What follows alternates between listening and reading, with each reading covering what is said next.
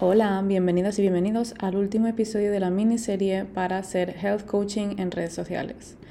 Hoy os vengo a hablar de herramientas. Y es que en función de lo que definiste en el episodio 1 y 2, y según esa visión de quién quieres ser ya, dónde quieres llegar, pregúntate qué ya tengo, qué es lo que me falta y esto cómo lo consigo. ¿Dónde vas a ir a buscar esas herramientas que te faltan? ¿Y cuánto tiempo te vas a dar para hacerlo? Es decir, ¿para cuándo las necesitas? ¿Cómo te urge?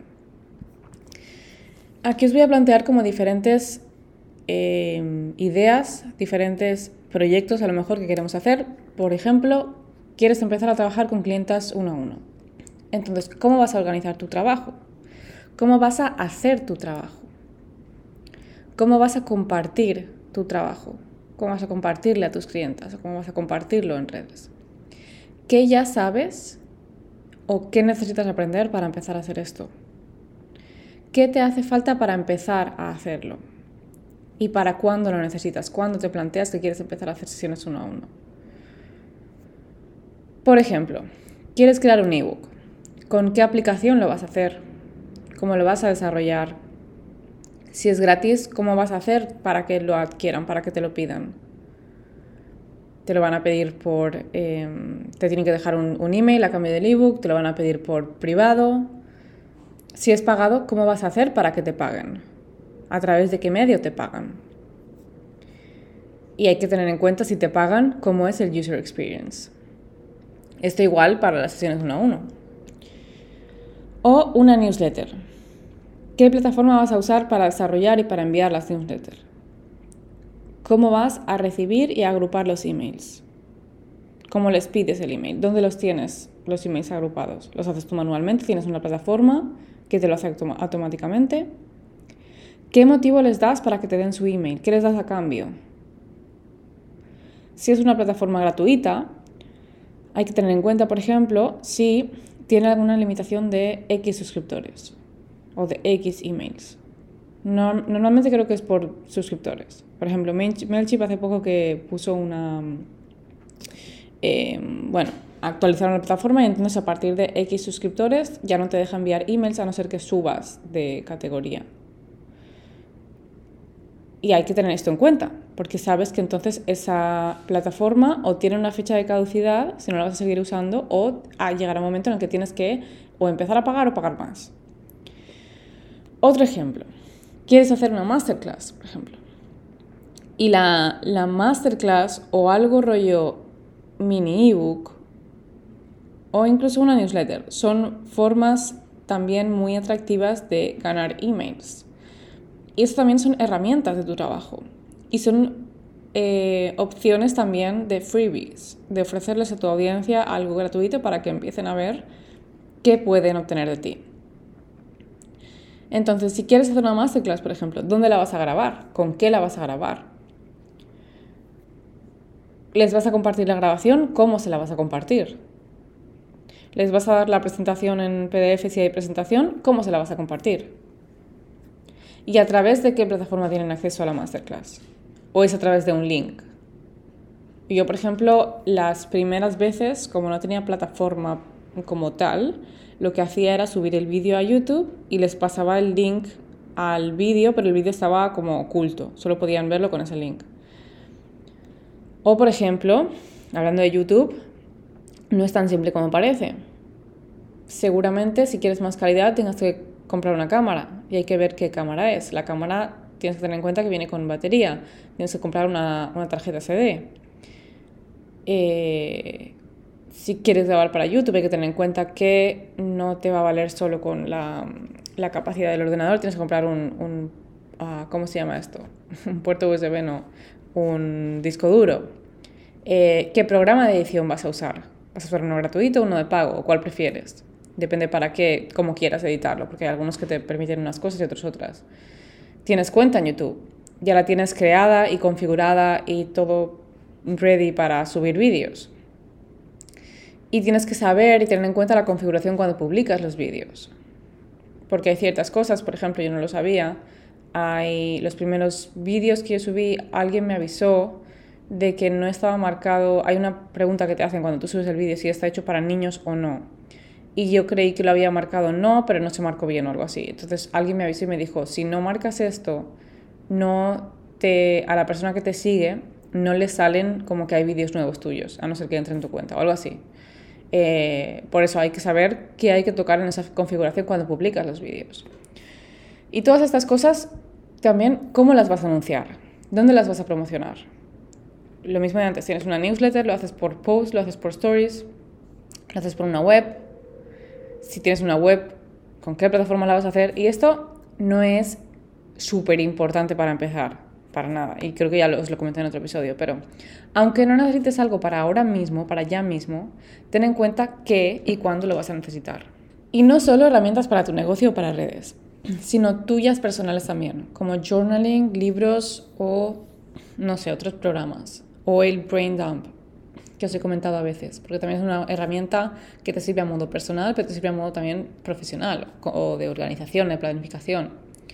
O si vas a, si vas a usar Notion, si vas a usar Google Drive, o qué herramientas em, usas tú, tanto para tu trabajo como para eh, crecer y expandirte tú. Es decir, libros, podcast, otros cursos, como decía ahora, otros programas. Yo he cursado otros programas, varios, y un poco de todo. El primero para eh, coaching para health coaches, otro sobre mm, la relación con el dinero, otro sobre redes sociales. He hecho muchos cursos de todo tipo para, porque reconozco que no sé de todo, porque reconozco que tenía cosas que aprender, que otra persona quizás me podía enseñar. Luego te pueden gustar más o menos, obviamente, y puedes mm, decidir que la inversión ha valido la pena o no, pero eh, son cosas que te van a expandir. Y seguramente, aunque no te guste el, curso, siempre habrá algo que puedas sacar positivo o que puedas sacar como nuevo que no sabías. Y por otro lado, no solo herramientas que usas y tienes tú, sino qué herramientas les das a tus clientes. ¿Qué herramientas usas para que trabajen por su cuenta? Si es que quieres que trabajen eh, por su cuenta entre sesiones. Em, por ejemplo, con mi business coach, yo lo que hago es em, durante la llamada dejar como diferentes cosas apuntadas que tengo que trabajar para la siguiente sesión.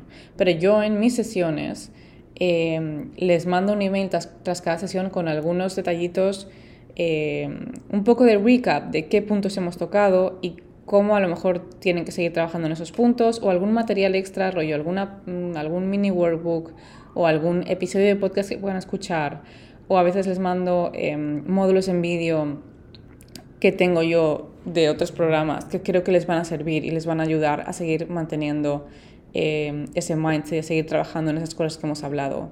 Todo siempre relacionado a lo que se ha hablado en la sesión. Entonces sí que les añado un poquito un, como un soporte extra eh, para que sigan trabajando.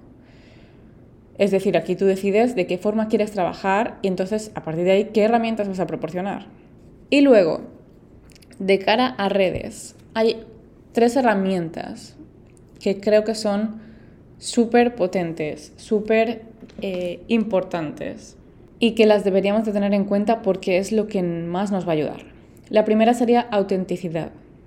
Porque cuanto más auténtica eres, primero más tranquila te sientes tú, más tranquilo tranquilo eh, te sientes tú, más en paz estás contigo lo que publicas y también eso más lo perciben tu, comunidad o tu audiencia o tu cliente ideal. O sea, cuanto más auténtica tú, eso se transmite. Y además más, más autenticidad, más seguridad, más originalidad, más em, confianza. Otra sería la generosidad. Y es que debes saber que cuando tú estás compartiendo algo, sea contenido de valor, sea contenido en general, o sea ya un producto o un servicio, es para el beneficio del cliente es para que esa persona gane algo. Y tienes que hacérselo saber. O sea, tiene que venir también eh, de, lo que quiero decir con esto es que tiene que venir de, tu generosidad por compartir, por ayudar, por eh, mejorarle la vida. No desde la em, necesidad o desde la escasez. Y en momentos en los que a lo mejor las ventas no van muy bien, o en momentos a lo mejor en las que no tienes muchos clientes. Eh, momentos así, ¿no? En los que dices, necesito que me compren o quiero que me compren. O em, hay gente que em, también lanza un mensaje un poco más brusco o más directo de cómprame, cómprame. Em, no se siente desde la generosidad eso. Y lo que tienes que hacer es dejar ir y decir, aún así yo comparto por ayudar, por, por compartir precisamente, por mejorarle la vida. Y cuando esta persona perciba esto, es cuando va a querer darme algo a cambio. Y por último, vulnerabilidad. Esto también me parece key factor para confianza y conexión con tu audiencia, con tu cliente ideal. Porque eh, en otros, em, yo creo que no sé si en esta serie de episodios, pero en algún otro momento sí que os he hablado de que, vale, tu, tu audiencia te tiene que ver como experta o como experto. Tu audiencia te tiene que admirar en algún sentido pero también tiene que conectar contigo en el sentido humano y en el sentido de eres una persona como cualquier otra y te pasan cosas como a ellos también. Problemas, preocupaciones. En mi caso, pues he mostrado mucho la hinchazón, he mostrado mucho el cuerpo relajado, he mostrado mucho em, la escoliosis, em, cosas así. Que a ti también te pasan las cosas que le pasan a todo el mundo aunque aunque no sean las mismas, también te pasan cosas diferentes. Y que no todo es siempre bonito, no todo es siempre perfecto. Porque la gente sí admira mucho la idea de, perfección y, quizás les generas ese deseo de, ser tú. Pero puedes generarles ese deseo sin que sea perfecto. Y enseñándole también lo bueno y lo malo. Y que eso también es equilibrio. Porque al final creo que una vida realista y una vida sostenible tiene, tiene ese tipo de equilibrio, de momentos buenos, momentos malos, cosas buenas, cosas, cosas malas, no todo siempre es lineal. Así que creo que autenticidad, generosidad y vulnerabilidad son tus mejores herramientas para comunicar en redes, para conectar en redes. Así que ya hemos hecho en este episodio un poco de, de, mm, tour entre los diferentes sentidos en los que necesitas herramientas o en los que puedes usar herramientas y que como decía antes, que aunque no necesites cosas para ya mismo, para este preciso momento, que tengas en cuenta qué vas a necesitar o cuándo lo vas a necesitar y qué requiere de ti eso, eh, como a lo mejor que, mm, cosas tan simples como que te crees tu cuenta en algún sitio, o que tengas en claro lo que vale algo, que tengas claro lo que vale algo, pero que ya te vayas adelantando a eso. Aquí termina hoy la miniserie de 5 días. Ya sabéis que abajo tenéis el enlace a la lista de espera de Engage. Quien está en la lista de espera ya ha recibido un primer email con alguna información extra, pero pronto recibiréis otro email con la fecha de inicio de inscripciones y vuestro código de descuento. Además de eso, en el enlace podéis ver toda la información del programa, cuánto dura, qué incluye, qué vamos a ver, cómo son las clases y obviamente cuánto vale. Cualquier otra pregunta, también tenéis preguntas eh, frecuentes al final de la página, pero cualquier otra pregunta no dudéis en contactarme o en escribirme. Un abrazo.